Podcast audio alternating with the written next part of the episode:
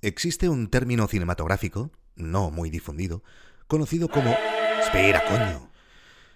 Conocido como la cara de Spielberg, The Spielberg Face. Ahora...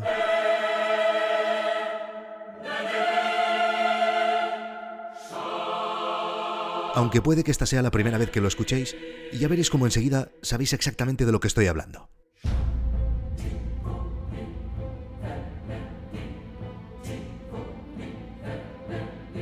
Pocos directores han conseguido tener tan grandes actuaciones de sus actores como Steven Spielberg.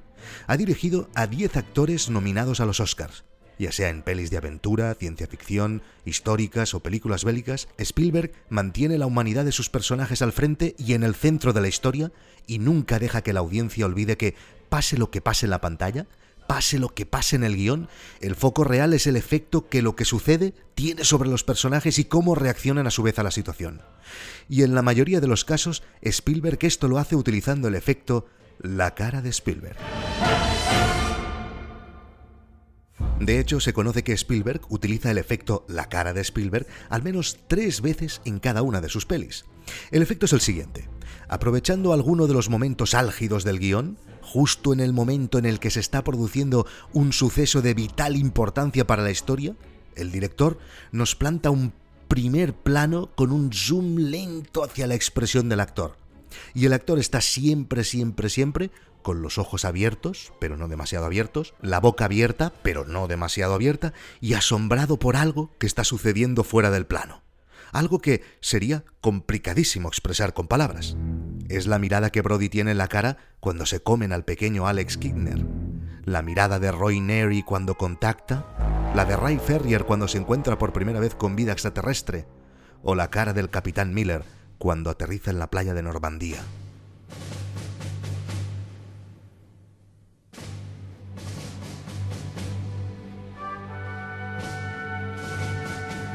En el último episodio de No es Asunto Vuestro, os expliqué toda la inversión que ha supuesto Guide Dog desde sus inicios, todos los gastos que tenemos mensualmente, y os dejé con la duda de los ingresos que tenemos cada mes, la facturación.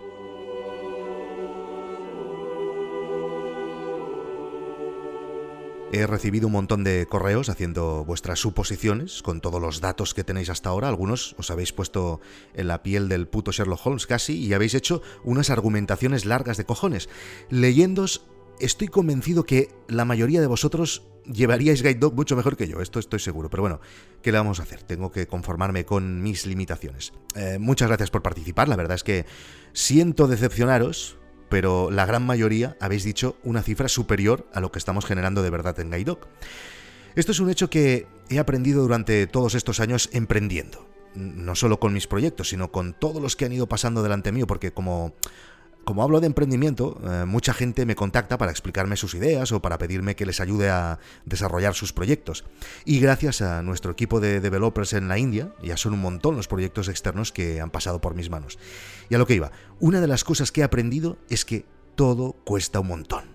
De hecho, es lo primero que siempre le digo a alguien que está comenzando a emprender.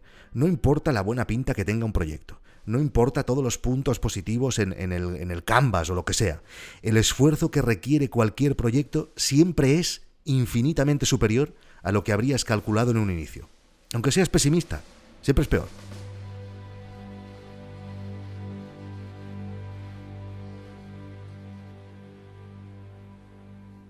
Y con Guide Dog podrías pensar, joder, pues no es mala idea no hay casi competencia, a la gente le gustan los documentales, hay millones de personas en todo el mundo que estaban esperando un Netflix de cine documental, no lo digo yo, lo dicen los estudios y las encuestas de los festivales y organizaciones de documental de todo el mundo. Tenemos una buena tecnología, nuestras apps y nuestra web están bien hechas, todo funciona a la perfección, tenemos un montón de películas, más de 500, subimos una nueva película cada día. Es barato, son solo 5 euros al mes. En casi dos años se debería haber apuntado un montón de gente, ¿no?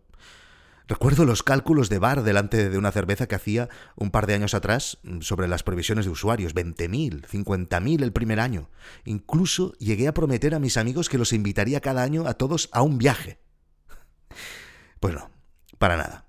Y, es que, mm, ¿sabéis qué? Todo cuesta un montón. Cada nuevo usuario te lo tienes que currar con sangre, sudor y lágrimas.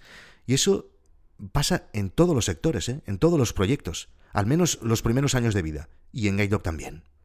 Actualmente Guide Dog está facturando alrededor de unos 4.000 euros mensuales con los usuarios. El suscriptor que más se ha acercado es Juan Sevilla, te debo una cerveza. Las buenas noticias es que las métricas son cada día mejor. Eh, es un crecimiento lento, pero siempre va hacia arriba. Y hay meses que incluso llegamos a crecer un 10%. Así que si todo sigue igual, parece que solo es cuestión de tiempo. Además, hasta ahora nunca hemos tenido ni un solo golpe de suerte.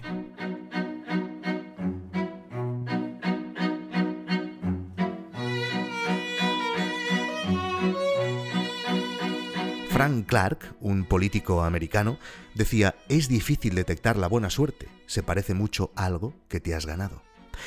Pero me refiero que nunca hemos tenido un, despunte de altas, por ejemplo, porque alguien haya hablado de Gaidok en un medio grande, o un influencer nos haya citado, nada. Y, yo quiero confiar que algún día, bueno, pues a lo mejor esto pasará, o algo muy parecido a esto pasará. Entiendo que si seguimos haciendo bien nuestro trabajo, habrá algún día, aunque solo sea en una ocasión, que sucederá algo que nos dará un empujón, un empujoncito. Espero. Hasta ahora, lo más parecido a la suerte que nos ha pasado son los dos hechos que os voy a explicar a continuación. Pero antes, volvemos a Spielberg. De hecho, el efecto de la cara de Spielberg para realzar un contexto que no estamos viendo en realidad es una derivada del efecto Kuleshov. Esto probablemente ya os suena un poco más. El efecto Kuleshov es un fenómeno del montaje cinematográfico demostrado por el cineasta ruso Lev Kuleshov durante los años 20. Kuleshov demostró que mostrando una secuencia en la que se intercalaba la misma toma de la cara de un actor con una toma de un plato de sopa, de un ataúd y de una niña jugando, la audiencia percibe que la expresión del actor es diferente en cada caso. Hitchcock también lo explicó años más tarde. Montó una imagen de él mismo mirando con atención. Luego el plano de una mujer jugando con un niño y luego él de nuevo sonriendo ligeramente.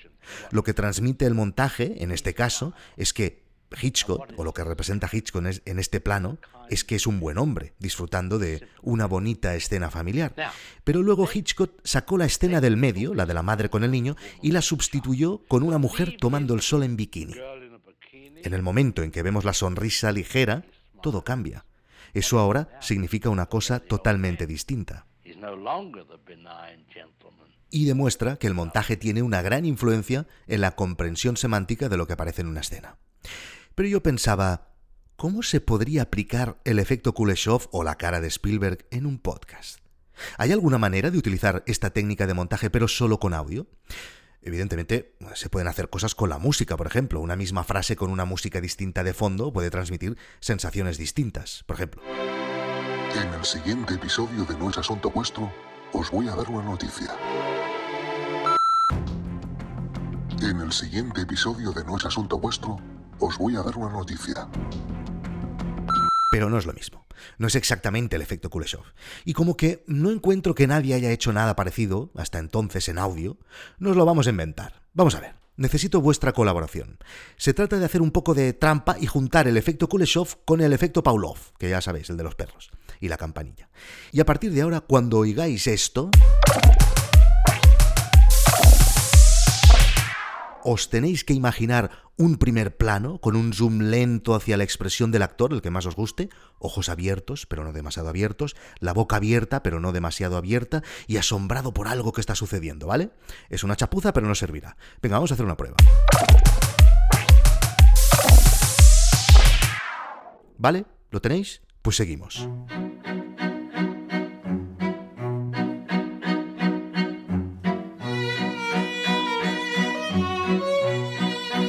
Os decía que hasta ahora lo más parecido a la suerte que nos ha pasado son los dos hechos que os voy a explicar a continuación. El primero ya lo he explicado públicamente. Guide firmó un acuerdo hace unos meses con Rakuten TV. Para entendernos, Rakuten TV es el Netflix del Amazon japonés. La sede está en Barcelona porque la creación de este proyecto nace de la compra de Waki TV por parte del magnate Hiroshi Mikitani, que es el CEO de Rakuten. En próximos episodios os explicaré con calma cómo conseguí este acuerdo. Pero la cuestión es que desde enero Guide Dog tiene una sección de documentales dentro de Rakuten TV. Esto pues, nos ha dado bastante visibilidad y cada vez más ingresos. Actualmente su plataforma solo está disponible en España, pero están comenzando una expansión internacional que comienza por Europa y Guide Dog, si todo sale bien, también estará ahí. Lo que podemos llegar a conseguir con este acuerdo, no lo sé, pero puede ser muy importante para nosotros. Os lo iré explicando, como digo, en próximos episodios.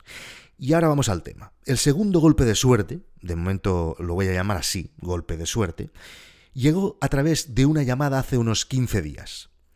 Si se cumple todo lo que me prometieron durante esta call conference, que duró más de una hora, podría suponer un antes y un después para Gaitog. Pero un antes y un después de verdad. Lo cambiaría todo. Fue una llamada de una empresa que todos conocéis y que me pidió explícitamente que no explicara nada de lo, de lo hablado, solo a la familia. Pero vaya, aquí estamos en familia, ¿no? Os explicaré todo lo que os puedo explicar, de momento, en el próximo episodio de No es Asunto Vuestro.